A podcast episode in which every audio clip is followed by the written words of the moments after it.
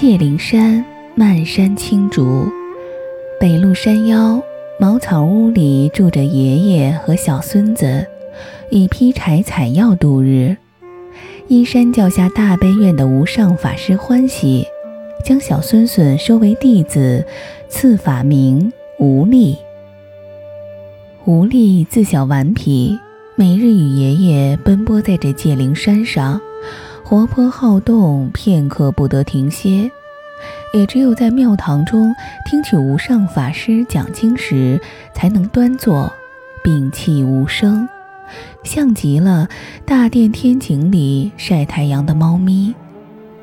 师傅，为何叫我无力呀？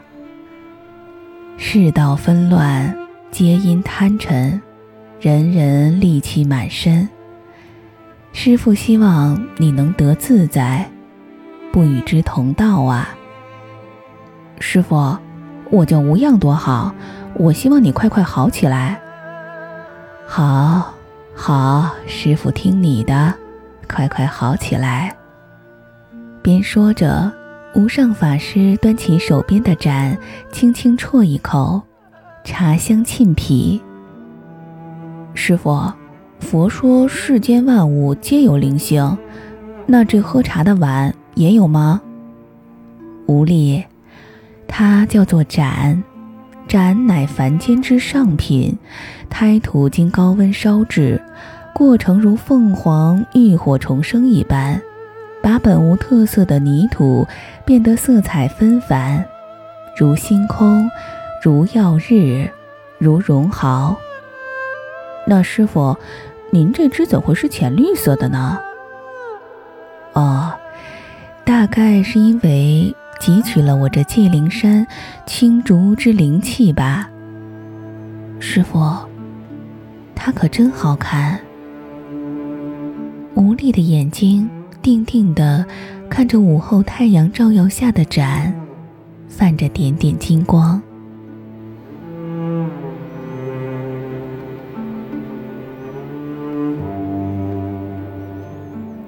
无力，我这药快煎好了，等下马上给无上师傅送去。好的，爷爷。无力口中答应着，手里编着青竹，顷刻间，一叶小小的竹筏初稿完成。为了给师傅送药不耽搁时间，无力想顺着小溪一路漂流到山下。无力，药好了。快去吧，路上小心啊！放心吧，爷爷。话音未落，吴力已经身背竹筏，手捧师傅的翠盏，疾步离开了。来到溪边，将竹筏放入溪水中，双脚跳上去，稳了稳身，依水势顺流飘了下去。幽绿色的竹林间，一个白衣少年。双腿微曲，双眼微闭，似立佛一般穿林过隙，阳光斑驳。远处传来隆隆的炮火声。师傅，药来了，还温着，刚好喝。跨进山门，吴力大声招呼着。殿内切勿大声喧哗，吴力。师傅压着声斥责道：“吴力抬眼看到师傅身边站着乡绅刘翁，他的身边站着一个梳着荷叶头的怯生生的小姑娘。是师傅，您先把药喝了吧。”吴力诺声道。在师傅喝药的时候，吴力悄悄地抬起眼睛，不自觉地看了看那个小姑娘。这是怎样的一双眼睛啊！黑如葡萄，闪着光，不仅仅是光，是夜里摇曳的烛火，是希望，是一切可以给予温暖的一切。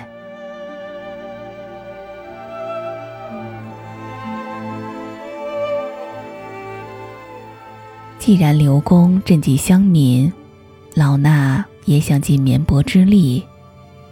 说着，将那只翠盏用清水洗净，捧给了刘翁。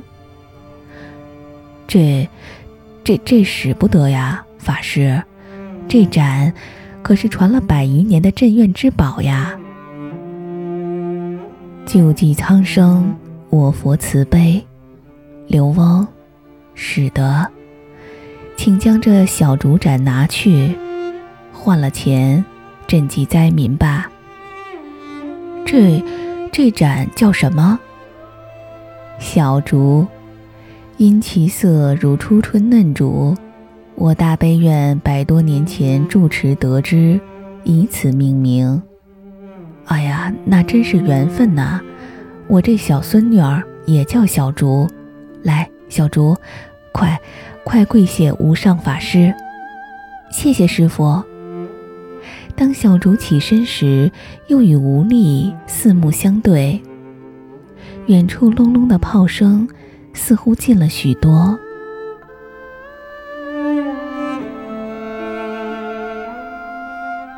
多年后，战乱间歇中的广州城似乎恢复了一点往日的元气。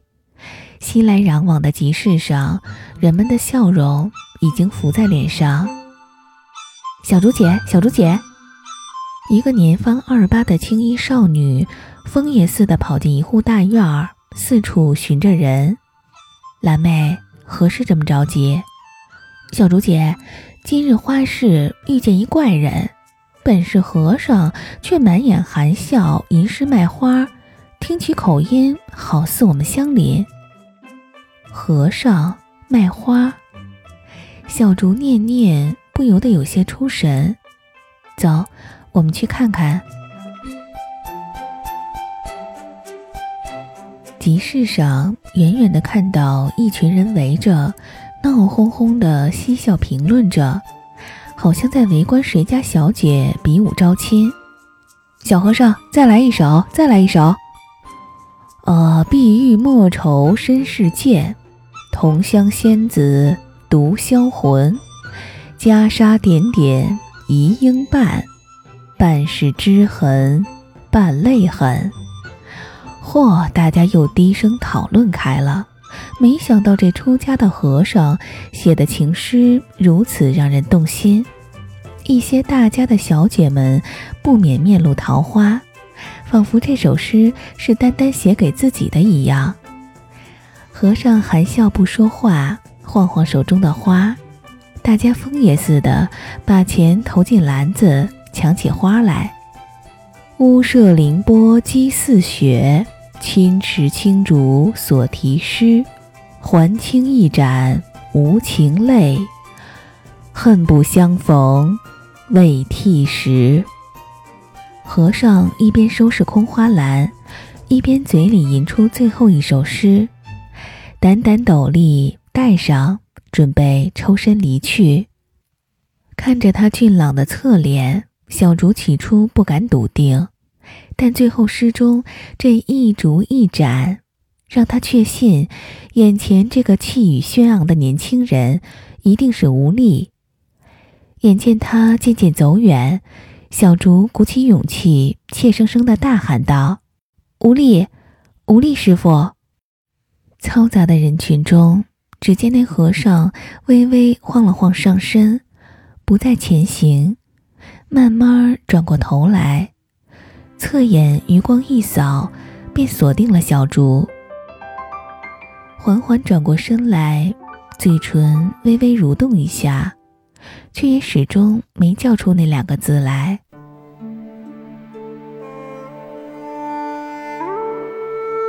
坐在屋内。眼望着庭院中飘下的雨，落在树叶上，悉悉嗦嗦，仿佛低声诉说着什么，忍不住屏息凝气，生怕呼吸声打扰到他们。武力师傅，喝点茶吧。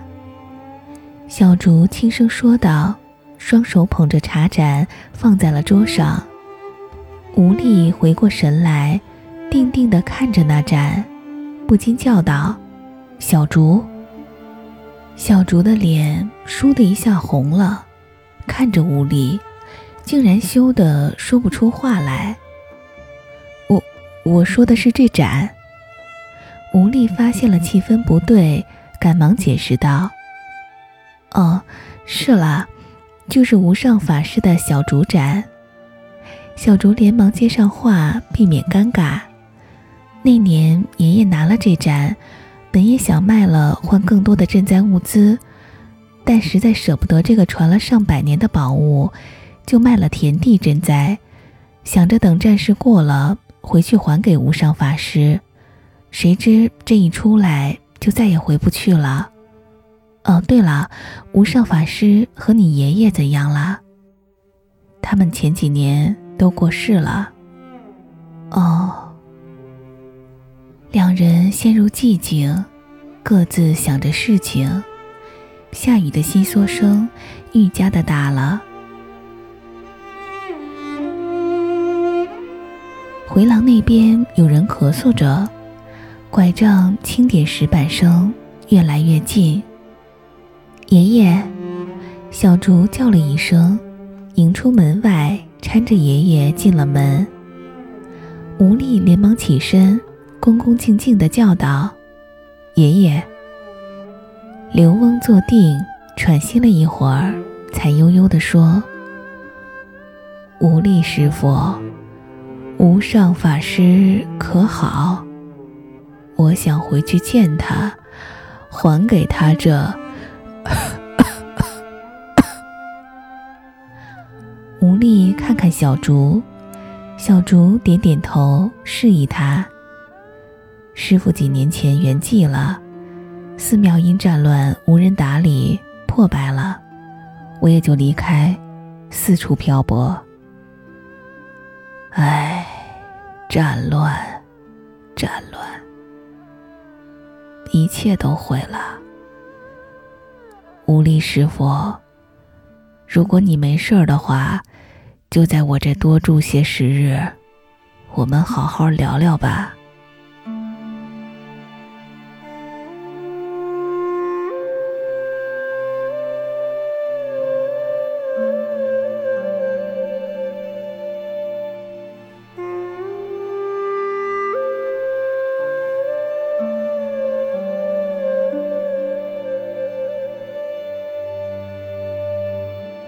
无力小师傅。听孙女说，你闹事吟诗卖花，为何呀？哦，爷爷，我想筹些钱财，准备东渡日本国，找我的父亲。爷爷临死前说，我父亲可能在日本，我想去见见他。另外，也想学习一下东洋知识，回来拯救人民于水火。听到这里。刘翁放下手中的茶盏，顿了顿，说道：“老朽有一事相求，啊，不知当讲否？”爷爷，请讲。孙女儿小竹，父母去世早，我也行将就木，老朽想她许身于你，有人照顾她，我也就了了。身前大事了，爷爷，我已是出家之人，况且我即将东渡，此去风险重重。刘翁轻轻摇摇手，说道：“无力师佛，你有抱负，非平常出家之人，你再考虑下老朽的建议吧。”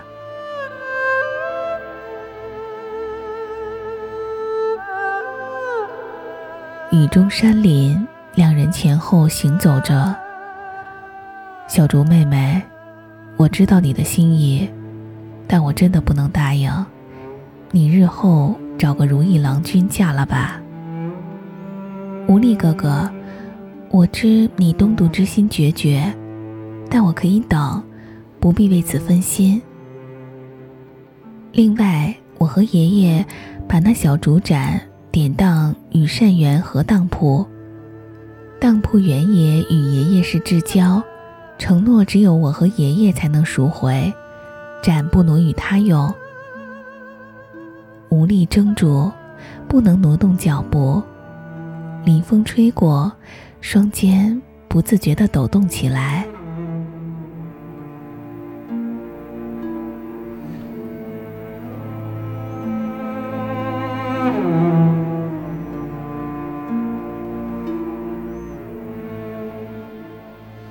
其实后来的故事就简单了。吴力到了日本，诗词书画才华横溢的他，自然得到很多少女的倾心。他都以家有未婚妻为由拒绝了。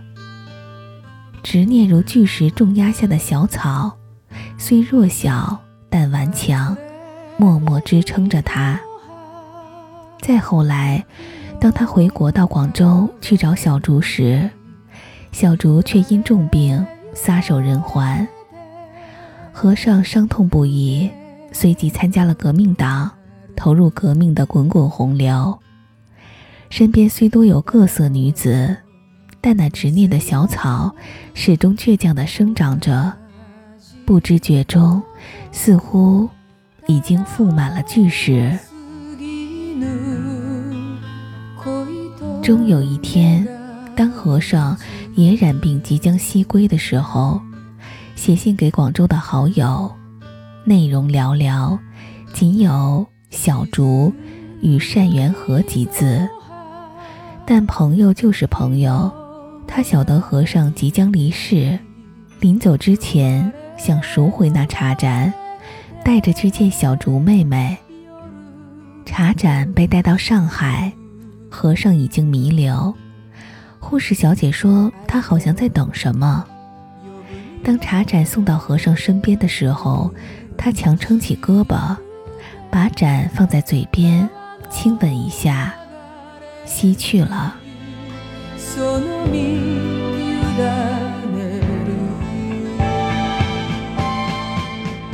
有些人是可以用一生来演绎一部悲情长剧的，别人做不到。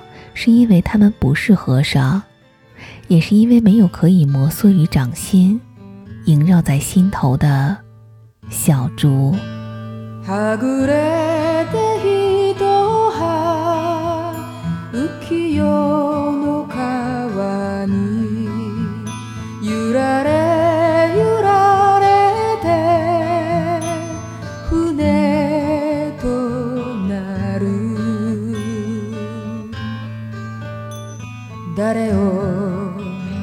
せるも